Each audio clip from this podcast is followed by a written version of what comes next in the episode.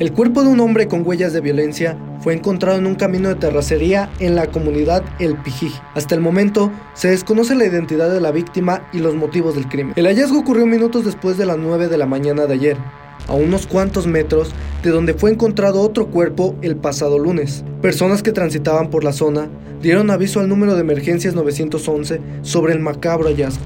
Elementos de la policía municipal fueron los primeros en llegar al lugar y al encontrar el cuerpo, acordonaron la zona para evitar el paso de curiosos. El hombre tenía las manos amarradas a la espalda. Vestía pantalón de mezclilla azul, sudadera gris, playera azul, tenía la boca cubierta con cinta canela y se podía apreciar mucha sangre en la cabeza. En el suelo se observaban las marcas de las llantas del vehículo en el cual los agresores huyeron con dirección a Duarte.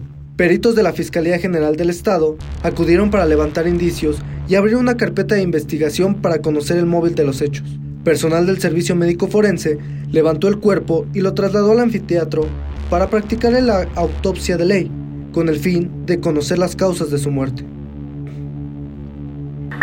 Un hombre fue atacado a balazos en un despacho de abogados ubicado en la colonia Cañada del Refugio. El ataque ocurrió en el buffet Ercas Abogados, minutos antes de las 3 de la tarde de ayer.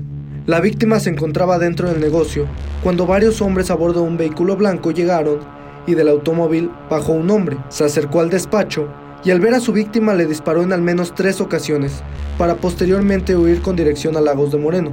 La víctima fue trasladada por sus medios a un hospital privado cercano en donde se debate entre la vida y la muerte.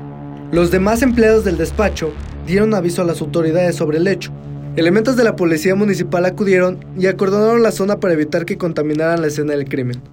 Peritos de la Fiscalía General del Estado levantaron indicios y abrieron una carpeta de investigación. Hasta ayer, las autoridades no han informado si lograron la detención de alguna persona.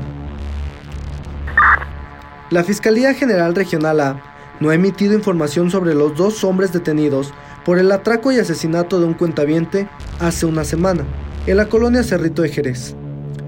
Este miércoles, la Secretaría de Seguridad Pública dio a conocer los videos de la captura de los presuntos responsables, a quienes se les aseguró dos armas de fuego y 214 mil pesos en efectivo. Además, el secretario, Mario Bravo Arrona, informó que uno de los inculpados tenía orden de aprehensión por la muerte de un doctor en el Boulevard Paseo del Moral el año pasado. Sin embargo, desde hace una semana de los hechos, la Fiscalía no confirmó si los puso a disposición de un juez o si los dejó en libertad.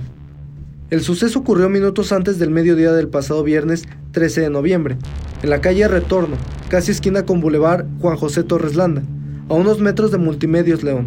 Ese día, Ernesto, de 48 años, acudió a una sucursal bancaria de Centromax para retirar más de 200 mil pesos en efectivo. Sin embargo, al abordar su vehículo Vento Blanco, se dirigió hacia Torreslanda, donde se dio cuenta que era perseguido por dos hombres en una camioneta Chevrolet Trax blanca. La víctima aceleró su marcha y al dar vuelta en calle Retorno hacia López Mateos fue interceptado por los agresores. Uno de los agresores descendió y desde la ventanilla del conductor sacó un arma de fuego y le disparó en repetidas ocasiones. La víctima murió al instante, mientras que luego de una persecución por parte de la policía municipal, los dos presuntos responsables fueron detenidos en la colonia San José del Clavel, cerca de la autopista León Aguascalientes. Esto fue Patrulla al Día, los sucesos más relevantes de Guanajuato. Suscríbete a nuestro canal Al Día TV.